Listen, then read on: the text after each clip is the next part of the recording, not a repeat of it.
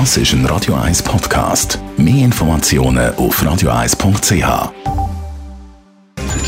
Netto, das Radio 1 Wirtschaftsmagazin für Konsumentinnen und Konsumenten, wird Ihnen präsentiert von Tracker.ch, der weltweit führende Anbieter für mobile Ortungslösungen. Adrian Sutter. Die Raiffeisenbank wird auch in Zukunft auf Negativzinsen bei ihren Kunden verzichten. Das hat der Bankenchef Guy Lachapelle gegenüber der Tamedia-Zeitung gesagt. Wenn man Negativzinsen einführt, sei die Gefahr gross, dass die Sparer ihr Geld abziehen, hat er begründet. Computer- und Druckerhersteller HP hat ein Übernahmeangebot vom Konkurrent Xerox abgelehnt. Gemäss Medienbericht sind 33 Milliarden Dollar für die Übernahme geboten worden.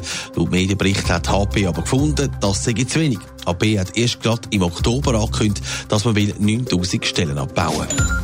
Die chinesische Zentralbank hat überraschend zum ersten Mal seit vier Jahren den Leitzins gesenkt. Die Bank of China hat auf ihrer Website erklärt, dass der Leitzins von 2,55 auf 2,50 Prozent gesenkt wird. Das hat die Börse in China heute Morgen deutlich Auftrieb gegeben.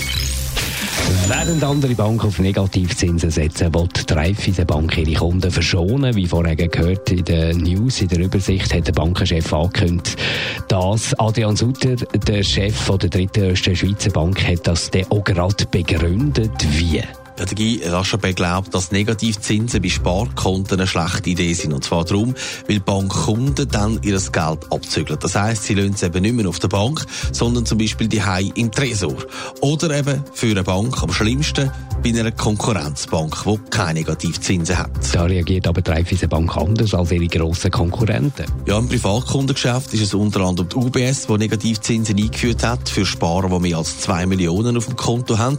Credit Suisse will den Anfang Jahr auch nachziehen. Bei der Reif ist das nicht geplant, aber man achtet darauf, dass nicht einfach Kunden von Banken mit Negativzinsen ihr Geld jetzt abzügeln und bei ihnen auf der Bank lagern. Eine Entwarnung gibt es ja noch nicht. Erst gerade im September hat die Schweizer Nationalbank den Leitzins unverändert bei minus 0,75 Prozent gelassen. Zudem hat sie im November die Freibeträge ab denen die Banken für ihr Geld, das sie bei ihnen geparkt haben, mit Negativzinsen zahlen, erhöht. Der Druck auf die Banken der nimmt also nicht ab. Netto, das Radio 1 Wirtschaftsmagazin für Konsumentinnen und Konsumenten, ist Ihnen präsentiert worden von Tracker.ch. Weltweit funktionierende Ortungslösungen.